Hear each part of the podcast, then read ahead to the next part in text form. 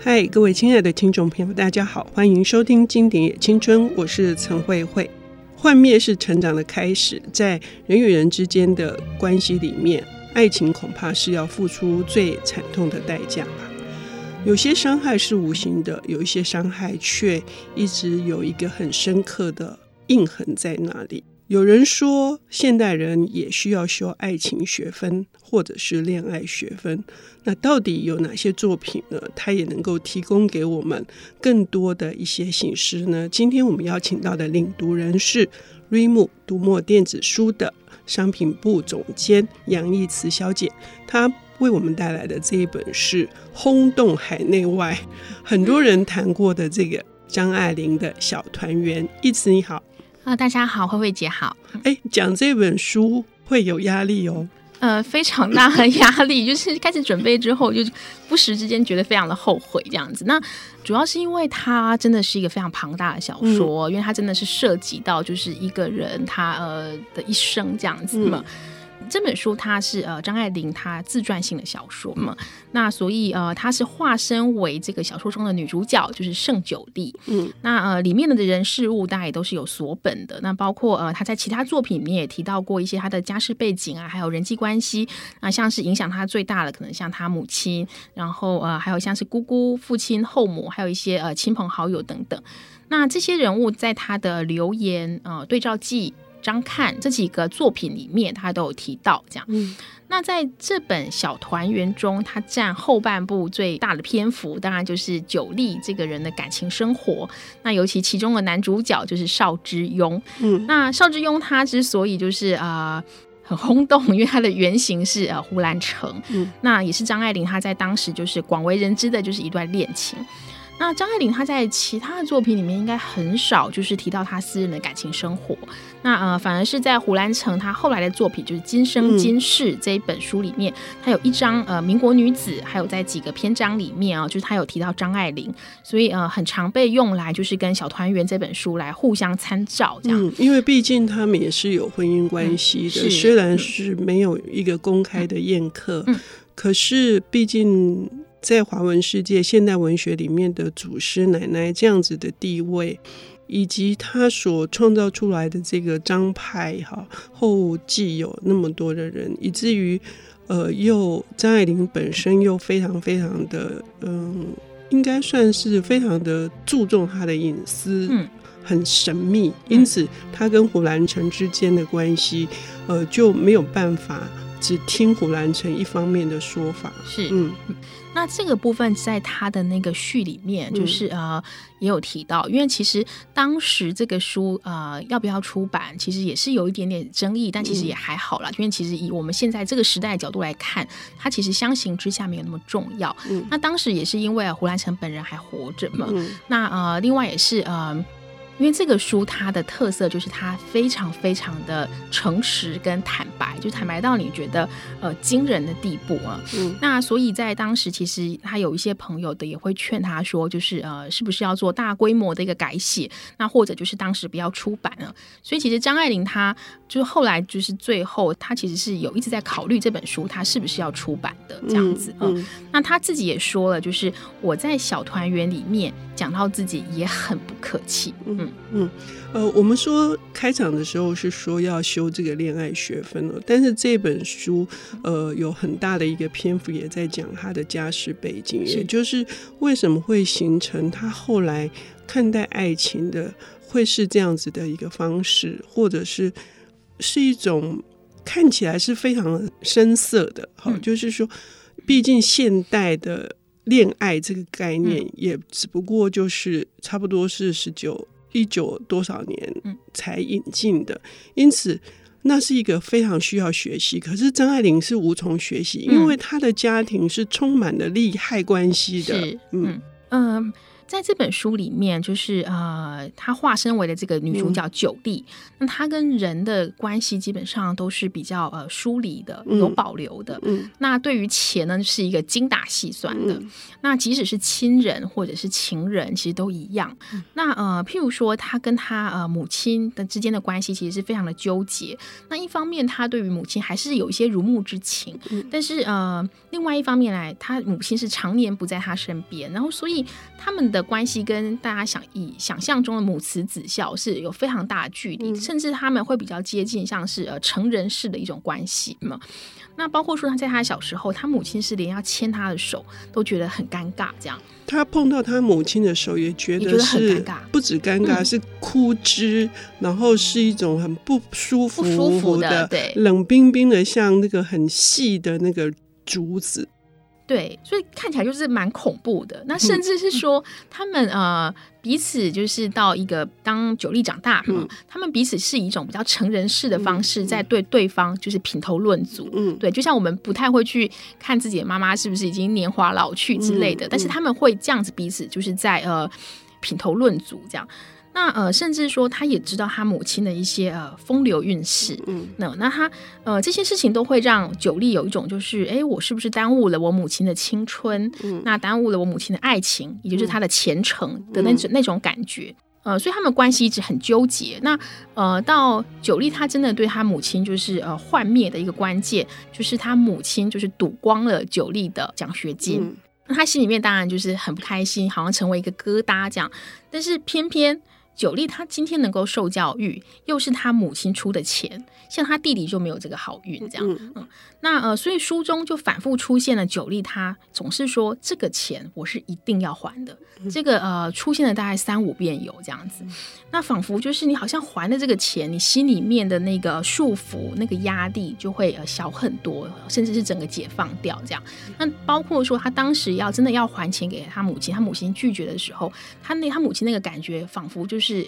你是不是要跟我就是整个切断了，要断绝那个关系的，会有那个那个味道在。所以这里面有蛮有趣的拉锯，嗯、就是说，有的人会说，呃，如果不还钱，至少是保留的一种情。好，有的时候是觉得好像还了钱，反而呃保留了情。嗯，那他跟他母亲之间这种很像是，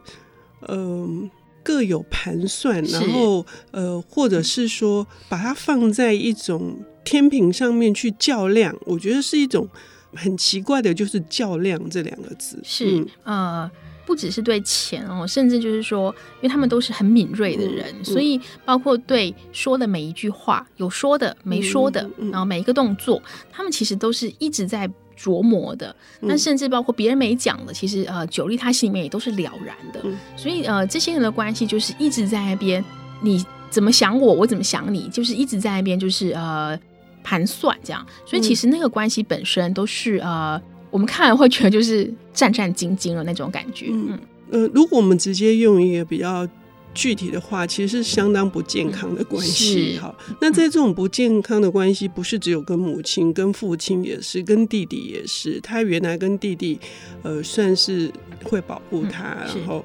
会关照他，可是后来也变质了。就是说，这整本书一直在处理的，除了就我刚刚说的那种计较、较量，或者更多的是变质。嗯，所以。那种变质如何去应对？他成长之后，他面对的第一个初恋的男人是那么滑头的 胡兰成呢？嗯，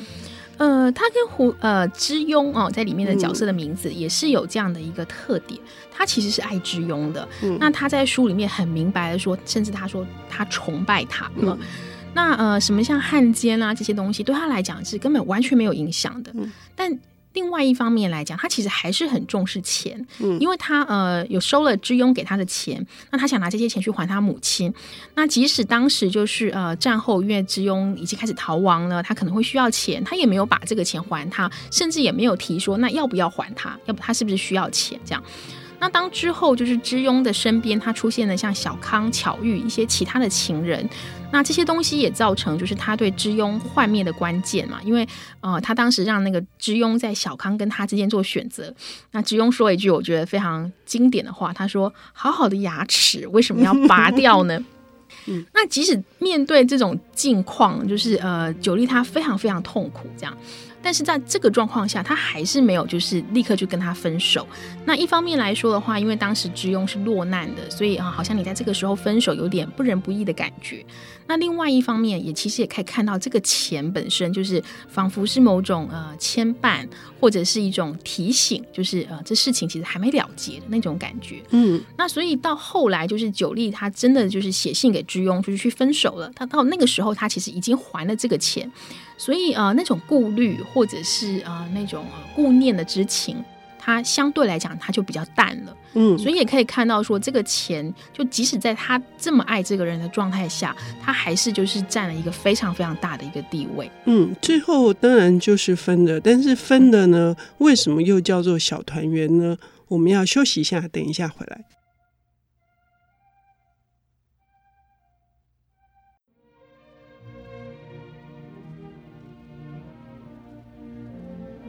欢迎回到《经典也青春》节目，我是陈慧慧。我们邀请到的领读人是 Rimu 读墨电子书平台的商品部总监杨逸慈小姐，她为我们带来的这一本是张爱玲的《小团圆》。我们上半段节目提到了，就是这个幻灭不只是爱情的幻灭，还有亲情的幻灭，导致一个。不经世事、不解世事的一个呃女孩，她在面对已经历尽沧桑，而且有非常丰富的恋爱经验的这个文笔又很好、又很爱讲、又很会讲的这个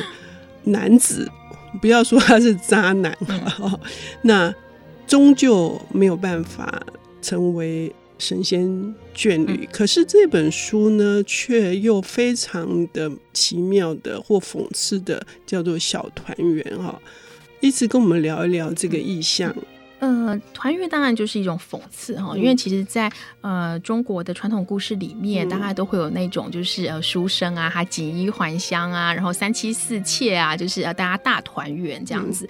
那呃，在这本书里面当然是没有这种结局啊，嗯、但是呃，不代表男主角心里面没有这种向往，他其实是非常非常向往的。他其实也一直都希望说，呃，像刚刚提到的，好好的牙齿就不要拔掉啊，就是呃，这些女性如果都爱我的话，然后有有多好这样。那呃，这个部分就是甚至说，它是反映在其实呃，之庸他是经常跟久利去分享他对这些女性的欣赏。他的这些情人有多美，有多么爱他，他觉得就是呃，这些关系、这些爱情都是互相的独立的。那九莉应该也会懂得欣赏，就是他对别人的这种爱这样子。所以呃。我看起来是觉得非常的荒谬，但是他是真心的，就是呃相信这件事情，所以他也是一直在期待，就是之后的那种三美团圆这样子。但是呃，当然九莉就很明白，就是把这个关系就是断开这样。嗯，可是呃，就一个嗯完全没有一个恋爱经验，然后最后却造成了这样子的呃，应该是说一生回顾之后。我们不能说它是一个很大的污点，可是它却影响了他后来，甚至到了呃，他到纽约，呃，这本书非常巨细靡遗的去把他的无法成为一个理想的人妻，或者是说他甚至断了要成为人母的这样的念头，我们不能不说这里面是没有连带关系的。是，不过呃，在书里面有提到，就是。酒力本身它，呃，基本上它从来没有想过要当母亲嘛。嗯、那很大一部分其实是因为他自己跟他母亲的关系也不好，嗯、所以他感情上他觉得就是他真的不适合这样子。嗯、但另外一方面来讲，就是他其实他因为他在呃书里面有提到他另外一个就是交往的对象叫燕呃燕山，山对他反而觉得那一段其实比较像是初恋嘛，因为他一开始他遇到了这个就是之庸实在是太棘手了。那呃他跟之庸的关系里面，就是那种呃纯爱的成分，就是呃，仿佛还不如就是他跟呃燕山之间就那么多这样子。那因为他们太快，就是要处理那么多，就是情人之间就是复杂的一个关系。而且那个时候，之庸很有趣的是一一个，他有一个论调，就是他有一个意识好的的论调嘛。嗯、那这个论调就是说，呃，久利他即使很明白的对他表示痛苦，那之庸也会跟他说意识好的，因为你有这么强烈的感受，也是一种好事啊。那整个听起来就很风凉啊，这样。但是他其实是认真的，就是在那边沾沾自喜。就是啊，你你很痛苦，你怎么样都意识好的，所以呃，其实后来在看就是这本书，呃，在考虑说它是不是要出版的时候，那有一些人是因为觉得好像胡兰成还活着，但其实我们自己来看，呃，很大一部分也许是因为呃，张爱玲她也不想让他就是好像呃很得意，觉得说哎呀他好爱我，到现在还记得我 的那种感觉，有那种尊严在这样子，嗯，呃，那应该不是。尊严吧，我觉得是一种虚荣啊。嗯、我，呃，我的体会就是在整本书里面有一个很重要的一个关键字，就是那个连接。怎样人与人之间那个连接要怎么样衔接得上，然后怎么对得上？他张爱玲一直对不上任何一个人，对不上他所有，就是他他基本上是，呃，如果我们要用孤岛来形容一个人。但张爱玲就是一个非常明确的，像这样的情况是在追求这样的连接，可是却纷纷的断裂之后，这让我也想到了这个二零一七年的另外一部作品哈，也是一直呃也跟我聊到的，就是这个呃林奕涵的房思琪的初恋乐园，呃这里面有蛮多的呃相似度的。是，嗯，当然，呃，这两本小说它在讲的东西是完全不一样的一个故事哦。嗯、但是，呃，林奕涵这本书，呃，房思琪的初恋乐园，就是，呃，他的男主角一个真实世界的原型啊。嗯、但是，呃，也许很多人也看得出来，包括他自己在访问中他也提过，他还有一个就是思想上的原型。嗯、那这个原型也就是胡兰成，呃、嗯。那呃，这部小说，因为他在质疑这些文人，他们在这种高度的精致化的文字下，嗯、高度精致化的就是说辞跟包装下，他究竟还有多少真心？嗯，因为他觉得说，如果你有这种真心，有这种就是呃诗或者是礼这样的一个呃传统教养的话，你怎么可以就是这么理所当然的去伤害这些女性呢？嗯、呃，所以他呃很大部分他在质疑这件事情。那呃，不过还是有蛮大的差别的地方，会在于说，呃，因为在房思琪的初恋乐园这一部作品里面，小说的最后，房思琪她疯了，嗯、呃，但是她有一个呃很惊人的一个结尾哦，就是她最后的结尾是其他人，就是包括呃房思琪她的呃父母啊、邻居啊等等这些人，他们在饭桌上面，当然还包括就是呃那个男主角这样，嗯、他们在饭桌上面仍然就是这样。觥筹交错，然后一派和气，然后仿若团圆这样。嗯、我看到这边的时候，就是觉得头皮发麻，就是嗯、呃，他那个团圆的意象，就是非常的呃呼应了小团圆这部作品。就是我我我的感觉是这样，但反而是小团圆自己哦，就是他并没有这样。很明确的一个就是那种团圆的那个意象出来嘛，那包括说像张爱玲她自己就是在呃序里面有提到，就是说呃我想表达出爱情的万转千回，完全幻灭了之后也还有点什么在，所以即使到后来就是呃现实是不堪的，那后来就是整个是彻底是幻灭了，但是在这个书里面，它其实还是有很多很诗意的段落，就是呃。让张爱玲事后在回想的时候，就是她还是有那些就是美好的片段在，像是她有有一段，她是说两个人的手被她拉成一条直线，就在这个时候她醒了。二十年前的影片，十年前的人，她醒来快乐了很久很久。嗯，这也让我有非常多的感触。首先，第一个就是小团圆的这个讽刺，跟呃林奕涵写的这个。呃，事实上是一些无关紧要的人，然后是看笑话的人，嗯，然后是住在呃一栋豪宅大楼里面，然后过着非常富裕的生活的这这一群人，他们的展现出来大团圆。然后回过头来，张爱玲说她写小团圆是这是一个热情的故事是，好，嗯所以中间确实有好几个段落，她都会说我很快乐。嗯，然后呢，房思琪的初恋乐园里面也有好几段，就是说我很快乐。嗯，那究竟是什么？就是说，爱情这个学分要怎么样去，真的要怎么样去修呢？这两部作品是非常值得。很细腻的再去读，我们今天只能讲到很片面，甚至是不完全的哈，是。根本是不时间不够。嗯、但意思已经讲到非常多的重点，非常的呃期待听众朋友能够去把我们没讲到的全部补齐，是因为它的细节真的非常 多。对对，呃，谢谢义慈来谈小团圆，谢谢慧慧姐，谢谢。